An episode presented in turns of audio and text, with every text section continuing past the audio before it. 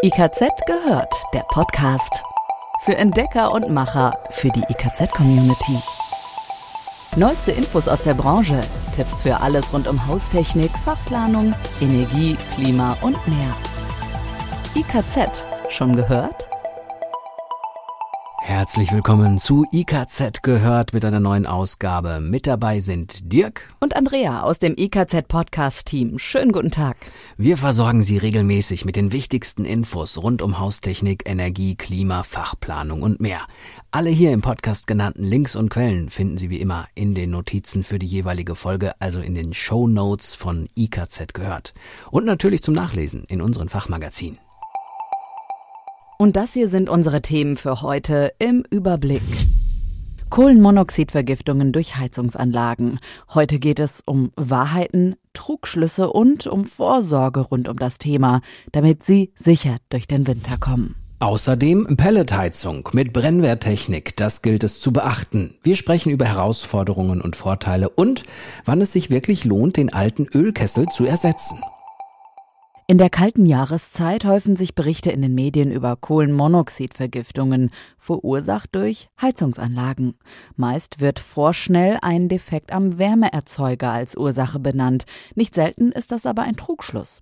Bevor wir aber jetzt inhaltlich starten, noch einmal ein lebenswichtiger Hinweis. Kohlenmonoxid kann bereits bei sehr geringen Konzentrationen in der Atemluft zu schwerwiegenden Vergiftungssymptomen und innerhalb kurzer Zeit sogar zum Tod führen. Damit es gar nicht erst zu solchen schlimmen Unfällen kommt, klären wir heute auf. Also, wie kann es überhaupt so weit kommen? Hauptgrund für eine CO-Vergiftung durch die Heizung in Wohngebäuden ist oftmals Abgasrückstau oder Rückstrom. Die Abgase ziehen also nicht richtig ab oder werden sogar in den Aufstellraum der Heizung gedrückt. Das wiederum liegt oftmals daran, dass die Verbrennungsluftversorgung nicht ordentlich funktioniert, also mangelhaft ist. Die für die Verbrennung notwendige Luft kann also nicht nachströmen. Das kann passieren, weil Fenster ausgetauscht wurden, nachträglich mit Dichtbändern abgedichtet sind oder Zu- und Abluftgitter zugeklebt wurden.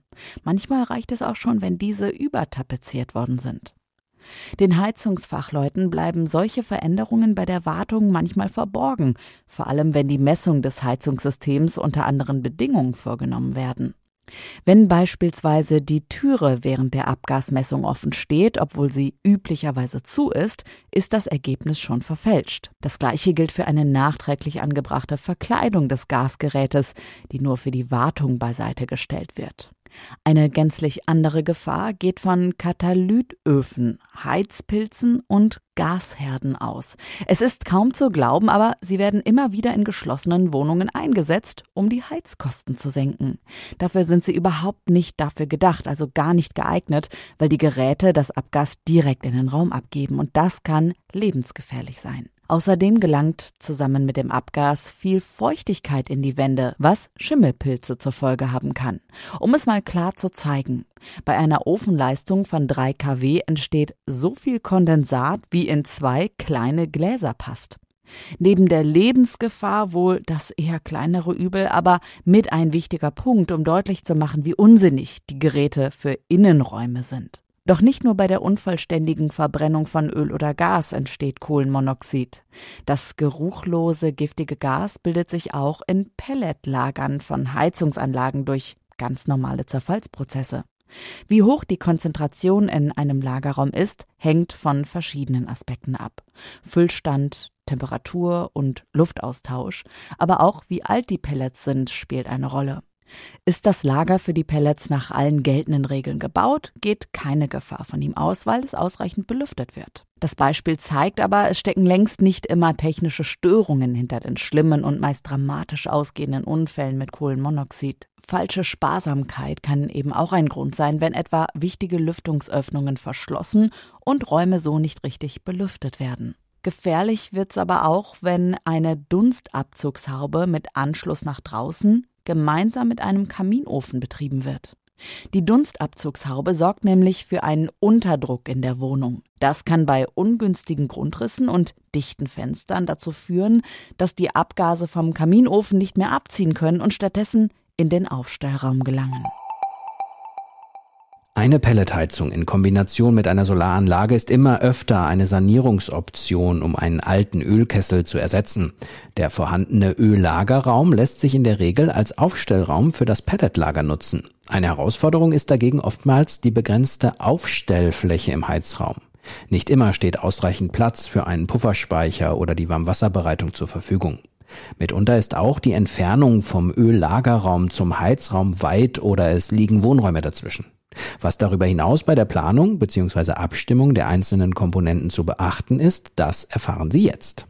Fangen wir mit dem vielleicht wichtigsten Punkt an, der Kesselgröße. Es ist nämlich entscheidend für einen effizienten Betrieb, den Heizkessel bedarfsgerecht auszulegen. Zum einen, um einen guten Wirkungsgrad zu erreichen und zum anderen, damit der Pufferspeicher optimal angepasst werden kann. Dieser Speicher ist verpflichtend bei Inanspruchnahme der staatlichen BEG-Förderung.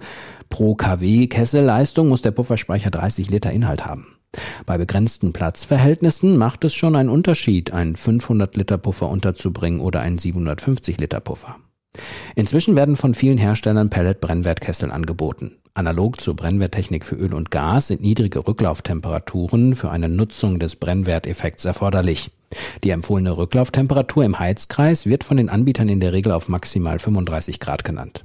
Deutlich niedriger also als beispielsweise bei Gas- oder Ölbrennwertkesseln. In der Praxis dürften solche niedrigen Temperaturen bei Anlagen mit Radiatoren kaum zu realisieren sein. Über eine Anpassung der Heizflächen, sprich eine Vergrößerung der Heizkörper und dem ohnehin erforderlichen hydraulischen Abgleich des Rohrnetzes lassen sich die Systemtemperaturen zielgerichtet optimieren. Für Anlagen, die hohe Temperaturen erfordern und nicht angepasst werden können, empfehlen sich Brennwertkessel nicht. Auch deshalb, weil mit steigender Rücklauftemperatur bei einigen Herstellern die erforderlichen Spülintervalle steigen. Die Brennwertkessel reinigen sich nämlich in regelmäßigen Abständen selbst, deshalb bedarf es bei Pellet-Brennwertkesseln eines Wasser- und Abwasseranschlusses. Doch lohnt sich das überhaupt? Welche Wirkungsgradsteigerungen lassen sich bei Brennwert-Pelletheizung erreichen? Die meisten Hersteller geben 10% an. Dieses ordentliche Plus ist wie gesagt abhängig von der Rücklauftemperatur. Steigt sie, reduziert sich der Kesselwirkungsgrad. Und noch ein Punkt gilt es zu beachten. Pellet-Brennwertheizungen benötigen genau wie Öl- oder Gasbrennwertkessel spezielle Abgasleitungen. Das entstehende Kondensat kann meist zusammen mit dem häuslichen Abwasser in die Kanalisation eingeleitet werden. Im Zweifel empfiehlt sich eine Anfrage bei der unteren Wasserbehörde. Eine Besonderheit bei Pellet-Brennwertkesseln ist die bereits erwähnte automatische Spüleinrichtung zur Abreinigung des Wärmeüberträgers von Ablagerungen. Der dafür erforderliche jährliche Wasserbedarf ist unter anderem abhängig von der Betriebsdauer und bei einigen Herstellern auch von den Systemtemperaturen. Er variiert dabei je nach Hersteller zwischen 800 und 3500 Liter. Mitunter liegt der Spülwasserbedarf aber auch höher. Unser Fazit? Nicht immer ist ein Pellet-Brennwertgerät die erste Wahl, aber immer öfter. Neben der höheren Effizienz und damit einhergehend einer sparsameren Betriebsweise spricht ein weiterer Vorteil für den Einsatz von Pellet-Brennwertkesseln der um 5% höhere Zuschuss im Rahmen einer Heizungssanierung. Denn Pelletkessel mit serienmäßiger Ausstattung zur Brennwertnutzung erhalten oftmals ebenso einen Innovationsbonus durch die Bundesförderung für effiziente Gebäude wie beispielsweise Kessel- und Staubabscheider. Bei der Umstellung einer Ölheizung auf ein Pellet-Brennwertsystem lassen sich also schnell 50 Prozent der förderfähigen Kosten vom Staat zurückholen. Ob ein Kessel den Innovationsbonus erhält, verrät der Blick auf die Liste der Biomasseanlagen für den Innovationsbonus, zu finden in den Shownotes dieser Folge. Für heute war es das erst einmal mit den Neuigkeiten aus dem IKZ gehört Podcast-Team. Bleiben Sie uns treu, wir halten Sie auch weiterhin auf dem Laufenden.